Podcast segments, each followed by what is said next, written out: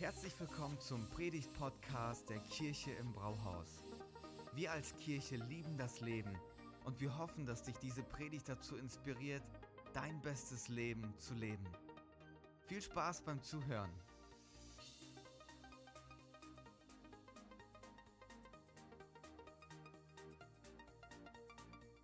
Mann über Bord. In den letzten Wochen haben wir uns ja intensiv mit dieser Person und dieser Geschichte äh, beschäftigt und heute machen wir den großen Abschluss.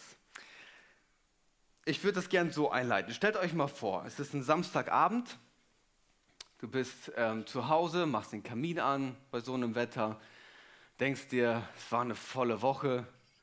Ich will jetzt einfach mal chillen und einen Film schauen schaust bei Netflix, Amazon Prime, Disney Plus, wo auch immer du deine Filme schaust und findest deinen Film der Wahl mit guten Bewertungen in deiner Lieblingskategorie und ähm, holst dir eine Packung Chips und los geht's.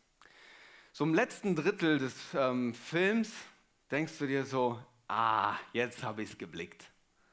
Ich weiß, wohin die Reise geht bei diesem Film. Ich weiß, wie das Ende der Geschichte schon sein wird und du könntest das schon alles erzählen.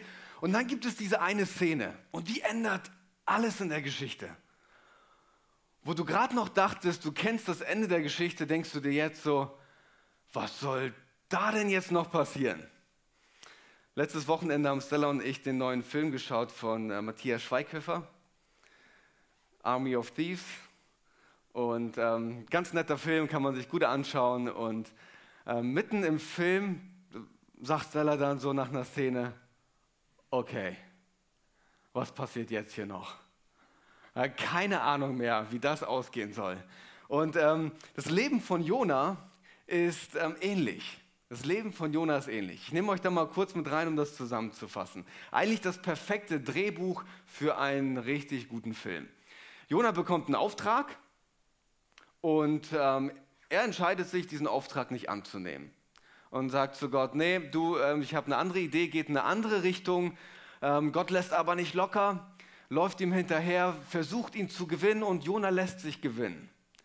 Und ähm, er bekommt eine zweite Chance von Gott, nochmal diesen Auftrag ähm, umzusetzen. Er lässt sich auf diesen Auftrag ein, geht in diese große Stadt Ninive und predigt dort. Und dann passiert ein Riesenwunder.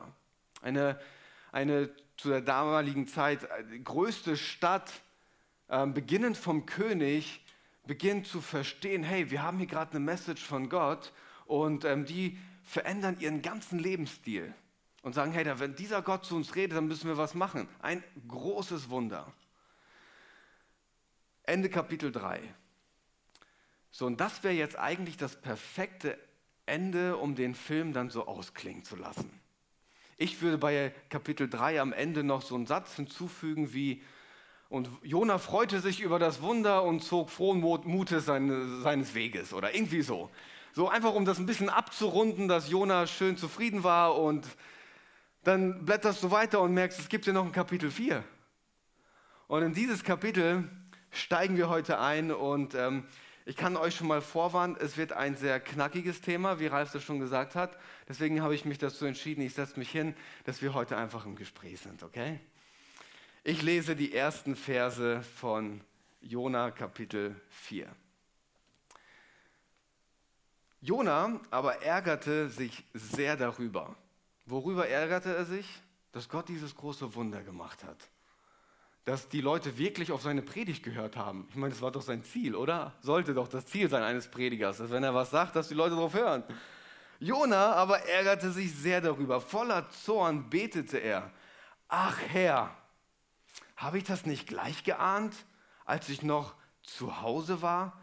Darum wollte ich ja auch nicht so rasch wie möglich nach Tarsis fliehen. Ich wusste es doch. Du bist ein gnädiger und barmherziger Gott Deine Geduld ist groß. Deine Liebe kennt kein Ende. Du lässt dich umstimmen und strafst dann doch nicht. Darum lass mich nun sterben. Es ist besser für mich, als weiterzuleben. Ich bin so wütend, ich könnte sterben vor Wut. Was ist bei Jona eigentlich kaputt? In Kapitel 2 entdecken wir ein Gebet von ihm, wo er noch sagt, so Gott, du bist der Allergrößte. Gott, du bist so unfassbar. Wer bei anderen Göttern seine Sicherheit sucht, der ist dumm. Gott, du bist meine Nummer eins. Kapitel 4. Gott, ich bin so sauer auf dich. Ich könnte sterben vor Wut. Es macht für mich einfach keinen Sinn mehr weiterzuleben. Woher kommen die Emotionsschwankungen von Jona? Woher seine emotionale Instabilität? Äh, gefühlt tobt in Jona ein, ein bitterer Kampf. Etwas in seinem Herzen, das nach seiner Aufmerksamkeit ruft. Und ähm, ich habe eine Bibelstelle gefunden, die im zweiten Teil der Bibel ist und die beschreibt Menschen solcher Art ganz gut. Und wir werden heute im Laufe der Predigt entdecken, dass das, was ich jetzt vorlese, eine Beschreibung ist von uns. Okay, also genau zu hören. Jakobus Kapitel 1, Vers 6 und 8. So eine Person gleicht einer Meereswoge, die vom Wind aufgepeitscht einmal hierhin und dann wieder dorthin getrieben wird. Erst, und jetzt kommt der Knackpunkt für die Predigt, er ist in seinem Innersten gespalten, ein gespaltenes Herz. Und seine Unbeständigkeit, die daraus resultiert, kommt bei allem, was er unternimmt, zum Vorschein. Diese Unbeständigkeit von Jona, mal richtig, tschakka, und dann im nächsten Moment, äh. Diese Unbeständigkeit kommt bei allem, was Jona macht, irgendwie zum Vorschein. Erst in seinem Innersten gespalten. Er hat ein gespaltenes Herz. Erkennst du Jona in dir? Dieser Jona, der in dir steckt? Immer wieder diese Momente, wo du das Gefühl hast, dass eine gewisse Instabilität, dieses Gefühl von richtig gut drauf und voll verbittert, dieses Gefühl von, emotionalen Ausbrüchen, je nach Persönlichkeitsstruktur, ist es bei dir so, dass du nach außen hin emotional bist oder manchmal auch nur innerlich? Bis hin, wie Jonah das sagt, mit der Frage, wo, wofür lebe ich eigentlich? Was ist der Sinn meines Lebens? Was lässt mich morgens aufstehen? Und Jona ist öfter in uns zu finden, als wir denken. Was habe ich heute mit der Predigt vor? Zwei Punkte. Das Erste, was ich mit uns machen möchte, ist, wir möchten uns anschauen, was es bedeutet, ein gespaltenes Herz zu haben. Was heißt denn das eigentlich? Und im zweiten Teil möchte ich mit uns anschauen, wie wird so ein gespaltenes Herz wieder heil? Und wie bekommen wir in unserem Leben eine Stabilität, die wirklich durchträgt? Wie bekommen wir eine gewisse Art von Ausgeglichenheit in unserem Innersten, ähm, in all dem, was uns bewegt? Und ich kann euch so viel schon mal sagen, am Ende gibt es gute Nachrichten. Okay? Am Ende gibt es gute Nachrichten. Wie sieht ein geteiltes Herz aus? Ich habe ja vorhin den Text vorgelesen von Jakobus und dieser Text ist in Griechisch geschrieben und das Wort dafür, für das gespaltene Innere, äh, beschreibt eigentlich zwei Psychen, zwei Seelen, etwas, äh, dieser Kampf, der in einem immer wieder stattfindet. Und ich glaube, wir könnten das am einfachsten übersetzen für uns, wenn wir sagen, da schlagen zwei Herzen in unserer Brust. Okay, ich glaube, damit können wir alle was anfangen. Da schlagen zwei Herzen in unserer Brust. Und ähm, wir wollen uns jetzt mal anschauen, was das bei Jona war. Jona hat ja ähm, ganz tief blicken lassen durch die Worte, die ich vorhin gelesen habe. Ich wusste von Anfang an, dass du ein guter Gott bist. Ich wusste von Anfang an, dass du barmherzig bist. Du lässt dich umstimmen. Du bist ein Gott, der eine Liebe hat, die niemals endet. Und weil ich das wusste, wollte ich nicht nach Ninive gehen. Hallo Jona, du bist ein Rassist. Das lässt ganz tief blicken von dem, was in dem Herzen von Jona los ist. Wir müssen verstehen, woher Jona kommt und was seine Geschichte und Kontext ist.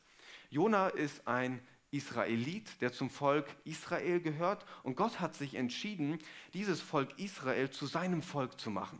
Und hat gesagt, ihr seid mein Volk, ihr gehört zu mir und euch werde ich mit meiner Großzügigkeit beschenken euch werde ich meine Gunst geben und das wird sicher äh, sichtbar sein werden für die Menschen um euch herum. Ich werde mich zu euch stellen. Ihr seid das Volk, das von mir beschenkt wird. Und Jona hat das erlebt. Immer wieder und immer wieder. Und er wusste, dass Gott so ein Gott ist, dass wenn man versagt, dass Gott dennoch barmherzig und geduldig ist. Und weil er das wusste, hat er sich gesagt, so diese dreckigen Leute aus Ninive, dieser Abschaum von Mensch, da gehe ich lieber nicht hin, weil es könnte ja sein, dass wenn ich da hingehe, dass Gott dann mit denen so umgeht wie mit uns. Er wollte alles dafür tun, dass sie nicht beschenkt werden mit der großartigen Liebe, wie Gott ihnen begegnet ist. Und das lässt, echt tief in das Herz von Jona blicken. Jetzt sitzt du vielleicht hier und denkst dir so, ja, Jona ist ein Rassist, ich nicht. Ich bin viel besser drauf. Lass uns mal kurz weiterschauen, weil das geht noch mal eine Etage tiefer. Weil die Reaktion darauf von Jona ist folgende. Er sagt, für mich ist es jetzt besser, dass ich tot bin. Ich habe keinen Grund mehr zu leben. Es wäre besser, ich würde jetzt sterben. Wenn jemand das sagt, dann drückt er eigentlich damit Folgendes aus. Er sagt, ich habe ich hab nichts mehr, wofür es sich lohnt zu leben. Ich habe nichts mehr, was mir Bedeutung gibt. Und das ist, was Jona hier macht. Er sagt, Gott, bisher hatte ich Sinn und Bedeutung. Und weil das jetzt anders ausgegangen ist, habe ich keinen Sinn und keine Bedeutung mehr. Und es wäre für mich besser, ich würde ich würd sterben. Und das zeigt uns, dass Jona eigentlich eine ganz andere Priorität in seinem Herzen hat. Das, was ihm Identität gegeben hat, das, was ihm Bedeutung geschenkt und die Sinnfrage für ihn beantwortet hat. Und jetzt wurde ihm das genommen. Und seine Reaktion darauf ist, ich kann nicht mehr, ich habe keinen Bock. Und während ich diese Geschichte lese, fällt mir eine komplett verrückte Sache auf. Mit wem redet Jona eigentlich? Jona redet mit Gott. Nochmal, Jona redet mit Gott. Wisst ihr, was das bedeutet? Jona schaut der einzigen Quelle von Sinn und Bedeutung in, in die Augen und sagt, ich habe keinen Sinn und keine Bedeutung mehr.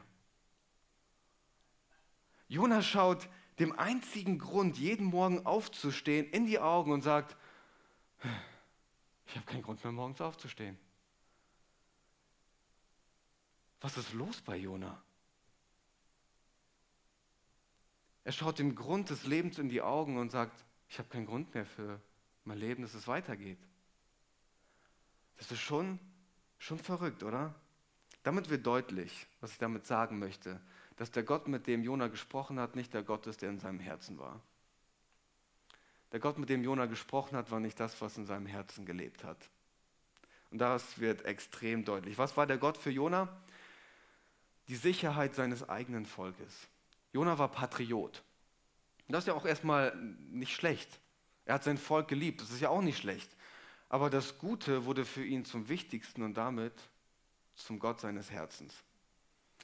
Und das ist schon etwas sehr Offenbarendes, das wir bei ihm hier, hier lesen. Und wir merken, dass in der Geschichte, solange Gott mit der Agenda seines Herzens mitgespielt hat, war für Jona alles gut. Und sobald Gott anders gehandelt hat, war Holland in Not. Oder soll ich sagen, Jona in Not. Auf einmal bricht bei ihm eine Welt zusammen. Jona war gespalten in seinem Innersten. Okay, wir machen den Transfer. Wie geht's dir damit? Wie geht's dir damit? Vielleicht drückst du das nicht so aus wie Jona und sagst nicht so, oh, ich könnte sterben vor Wut, mein Leben sollte lieber vorbei sein. Vielleicht sagst du ganz einfach so, boah, ich habe echt keine Motivation mehr. Irgendwie ist mir die Energie komplett verloren gegangen. Das, was mich bisher erfüllt hat, irgendwie habe ich nichts mehr in meinem Leben, das mich erfüllt.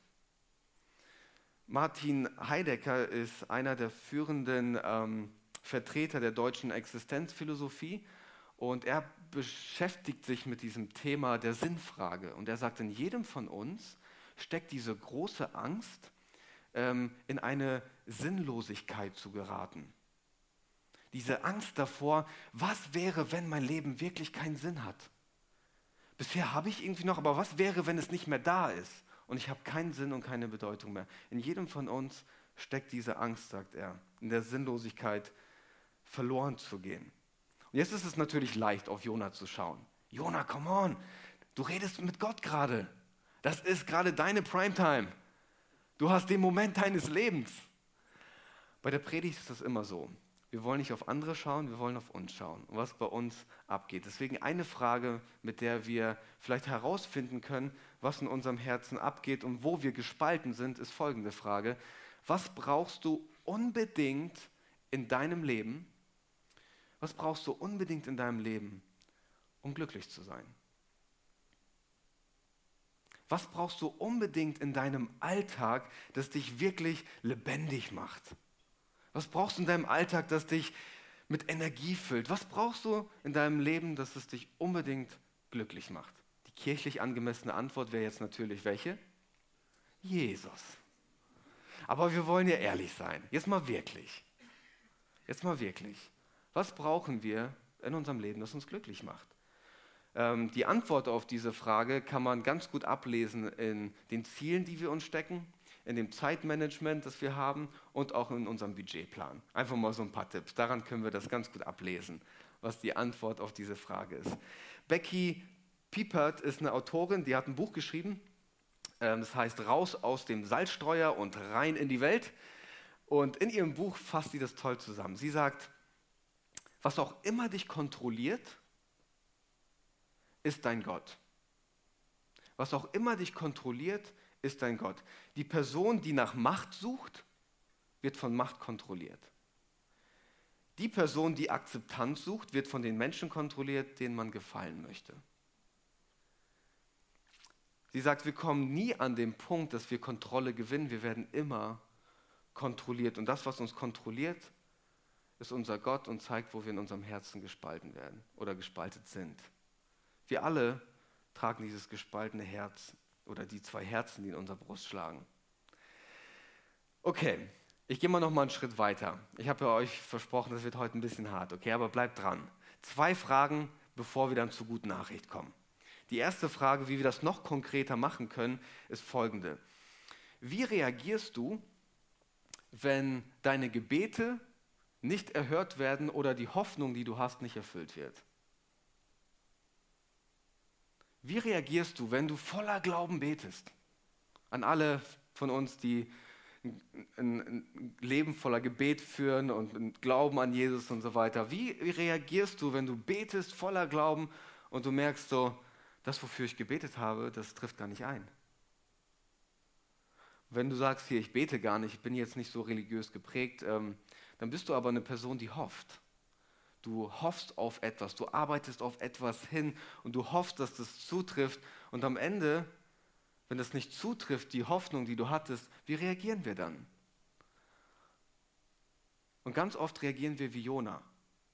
Sagen so, das kann doch nicht sein. Gott, ich habe doch jetzt die ganze Zeit gebetet. Ich habe doch alles dafür getan, dass diese Hoffnung sich erfüllt und jetzt trifft das nicht ein. Ja, da habe ich jetzt auch keinen Bock mehr. Was soll ich denn noch alles machen? Das offenbart ganz viel von dem, was in unserem Herzen abgeht. Wie reagieren wir auf Gebete, die nicht erhört werden oder Hoffnung, die nicht erfüllt wird? Und Gott möchte uns ganz liebevoll sagen, Freunde, wenn ich nicht eure Sicherheit bin, dann habt ihr keine. Er schaut uns ganz liebevoll an und sagt, hey, wenn ich nicht der Sinn für euch im Leben bin, dann habt ihr keinen. Und ich möchte dir helfen, dass du auf diesen Weg kommst und beschenkt wirst damit. Alles andere verpufft, während ich für immer bestehen bleibe. Vielleicht kann man das in anderen Worten auch nochmal sagen. Jeder Baum in diesem Wald des Lebens fällt irgendwann mal. Deswegen bau dein Nest auf festem Grund, auf einen Felsen, der ewig bestehen bleibt. Und Jesus sagt, hey, ich bin die Konstante. Ich bin die Konstante. Bau dein Leben auf mich auf, schenk mir dein Herz und du wirst sehen, du wirst eine Stabilität bekommen. Inmitten einer verrückten Welt, inmitten von Unbeständigkeit bin ich deine Stabilität. Die zweite Frage, und die hat mich sehr herausgefordert, ist folgende. Wie oder was sind die Momente, in denen du am meisten von dir selber enttäuscht bist? Dein innerer Standard kann für dich zum Gott werden. Oh, ich könnte euch jetzt so viele Beispiele von mir erzählen. Das, wo ich denke mir so, das ist doch mein Standard, dem möchte ich gerecht werden, so möchte ich unterwegs sein. Und dann gibt es Momente in meinem Alltag und ich merke, ich schaffe das nicht, diesem Standard gerecht zu werden. Und dann geht der Dialog in meinem Inneren los. Überambitioniert, pack das eh nicht, wer bist denn du eigentlich? Und so, das ist ja innerlich, das sage ich keinem, aber ähm, da ist eine Konferenz, findet in meinem Herzen statt. Und da sind ganz viele Sprecher. Und jeder will zu Wort kommen.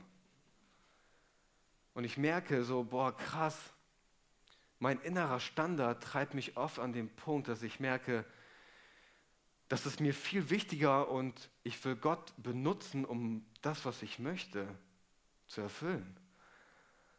Unsere inneren Standards. Zwei Fragen, die uns helfen, das herauszufinden. Ich spoiler jetzt mal ein bisschen, gebe uns eine Vorschau, wie, wie der christliche Glaube da eine Antwort geben kann, bevor ich dann später nochmal tiefer drauf eingehe. Während Menschen zu uns vielleicht oft sagen, so hey, dass du ein geringes Selbstwertgefühl hast, das ist nicht gut, du musst dich einfach akzeptieren, wie du bist. Du darfst nicht schlecht über dich denken. Ähm, du, du solltest einfach die Schuldgefühle zur Seite stellen. Akzeptier dich, wie du bist. Du bist okay. Vielleicht gibt es aber auch moralische Leute in deinem Umfeld, die sagen so, dass, nee, nee, der Grund, warum du dich schlecht fühlst, ist, weil du nicht so lebst, wie du solltest. Gott gibt uns ja Gebote, du hältst nicht dran und du bist selber schuld. Gibt es ja auch. Aber hier kommt der christliche Ansatz, der uns einen ganz neuen Ansatz zu leben bietet. Und zwar der Grund, warum wir uns hier und da schlecht fühlen, ist, dass wir selber versuchen, uns einen Selbstwert zu geben. Wir versuchen das selber. Wir versuchen selber Standards zu setzen und diese zu erfüllen. Im Grunde, ich breche das mal ganz runter, wir versuchen selber unser eigener Gott zu sein. Das ist im Grunde das Thema. Und dann kommt Gott da rein und sagt, hier, komm, ich, ich, ich würde es lieben, mit dir eine Freundschaft zu führen. Und wenn ich eine Freundschaft mit dir führe, kommt das mit einem Paket. Und wenn du dieses Paket öffnest, wirst du da drinnen etwas entdecken. Und zwar, dass dein Selbstbild drin ist, das ich dir schenken möchte. Von außen gegeben, zugesprochen, wertvoll, weil der Schöpfer der Welt den Wert zuspricht. Standards, die du nicht halten kannst, da sagt Gott, hey, ich bin großzügig. Du schaffst es eh nicht und du bist wahrscheinlich noch schlechter, als du denkst, aber wenn ich in die Gleichung komme, wenn ich in die Gleichung komme, hey, dann ändert sich alles. Dann ändert sich alles. Lass mich in dein Herz rein und du wirst merken, wie, wenn es immer mehr Raum in deinem Herzen gewinnt, sich Leben entfaltet, weil Jesus sagt ja, ich bin gekommen, um Leben zu schenken, Leben in Fülle. Das bedeutet, wenn er in mein Leben reinkommt, wird mein Leben aufblühen, wenn er immer mehr Raum in meinem Herzen gewinnt. Ich bin verbunden mit dem Grund des Lebens. Ich bin verbunden mit dem Grund, hey, das ist gute Nachricht, Freunde. Das ist richtig, richtig gut. Das heißt für uns, egal wie viele Herzen in deiner Brust schlagen, ich gehe mal heute so weit, ich bin mal so mutig zu sagen, es ist keine Frage von, ob zwei Herzen in deiner Brust schlagen, sondern eine Frage von, wie schlimm ist es eigentlich? Oder? Weil wir alle merken an diesem Punkt, hey, wir finden uns da alle irgendwo wieder. Wir finden uns da alle irgendwo wieder. Aber es gibt da jemanden, der möchte unser Herz heil machen. Und da möchte ich jetzt mit euch im zweiten Teil drauf schauen. Das habe ich unterteilt in drei kleine Schritte. Und das erste, worauf ich abzielen möchte, ist, dass ähm, unser Herz heil wird, wenn wir erlauben, dass wir in einen Prozess starten.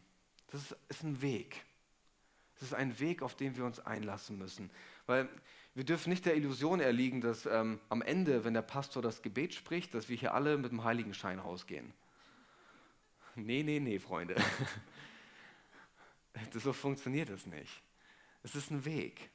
Wir sind auf dem Weg zusammen und ähm, wir merken immer wieder, egal wie lange du schon Jesus kennst oder erstmal ganz frisch oder gerade mal eine Ahnung von ihm hast, wir alle sind auf dem Weg. Niemand von uns ist angekommen.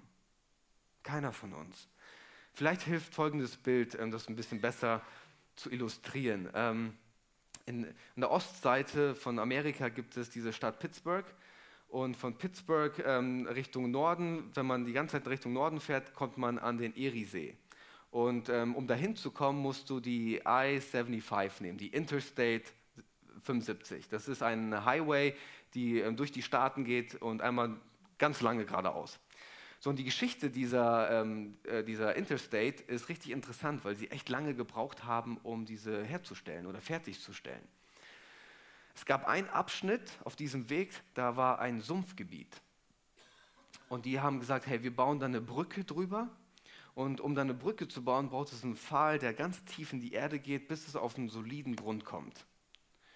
Also haben die gestartet und haben die ersten reingehauen und haben irgendwann mal gedacht, so jetzt haben wir es gepackt. Jetzt haben wir etwas Solides gefunden. Und dann kam Gewicht da drauf und die merken, pff, die Brücke geht noch mal ein ganzes Stück runter. Also neuer Versuch. Wieder rein und dann dachten sie sich, okay, jetzt haben wir es gepackt. Wieder Gewicht drauf, zack, die, äh, die nochmal ein bisschen runter die Brücke. Freitagabend, Trecker stehen gelassen, Montagmorgen, der war nicht mehr da.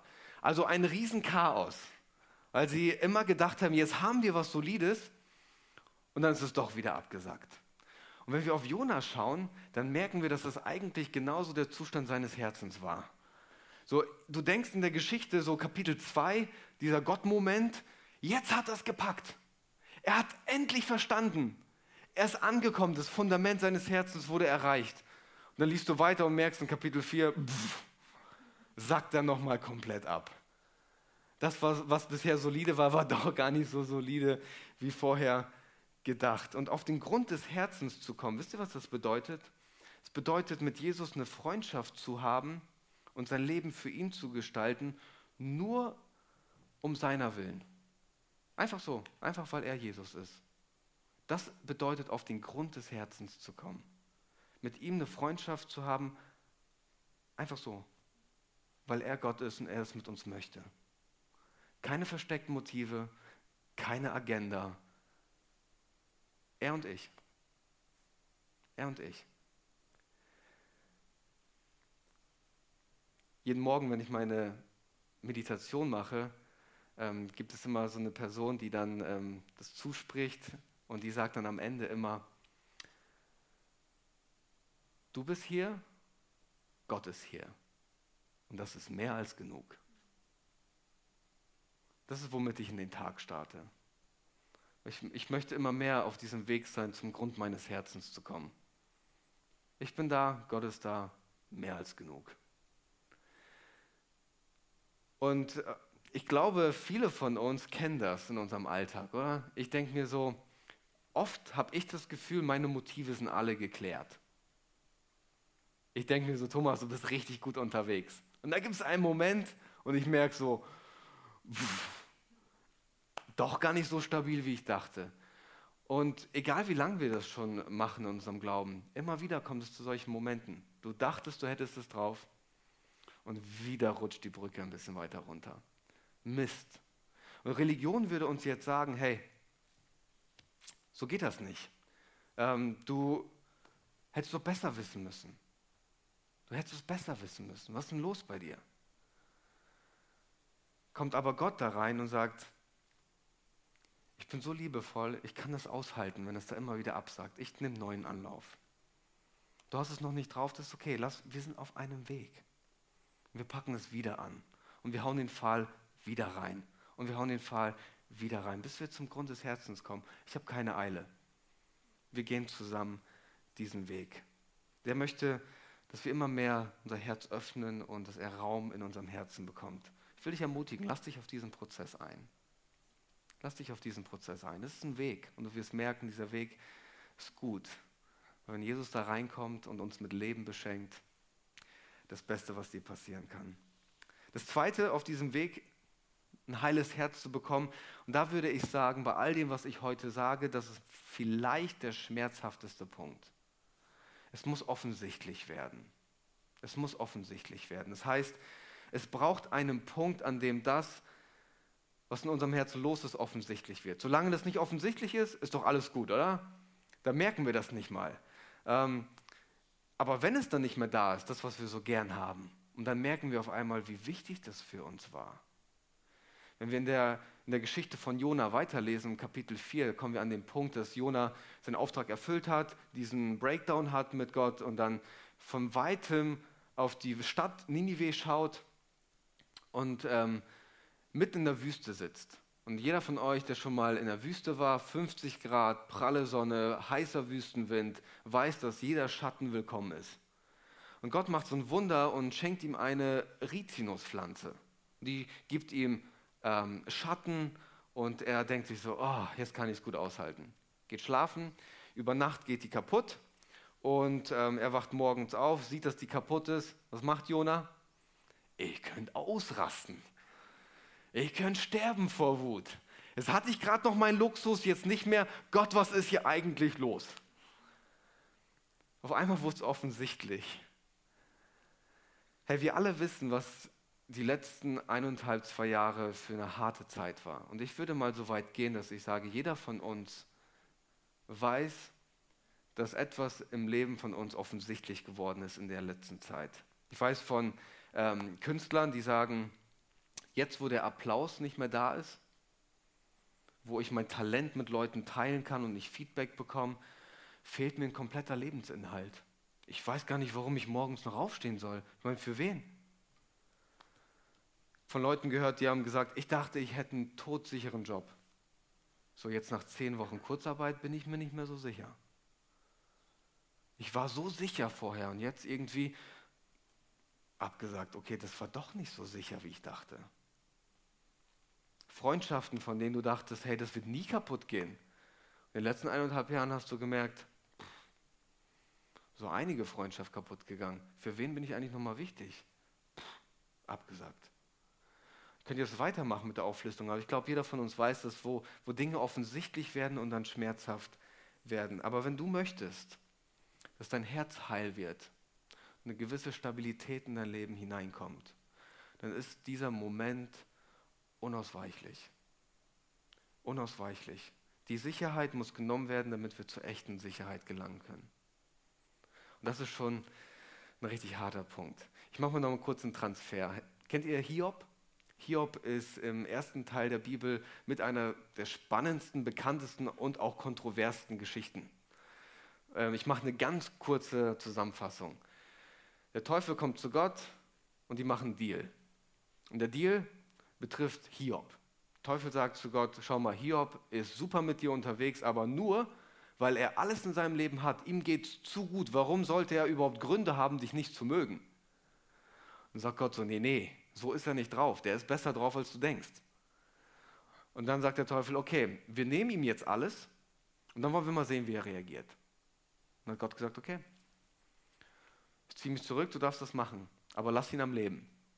Und der Teufel geht all in, nimmt ihm alles. Am, le am letzten Punkt nimmt er ihm seine Gesundheit. Und Hiob kommt an diesem Moment, wo ihm alles genommen wurde.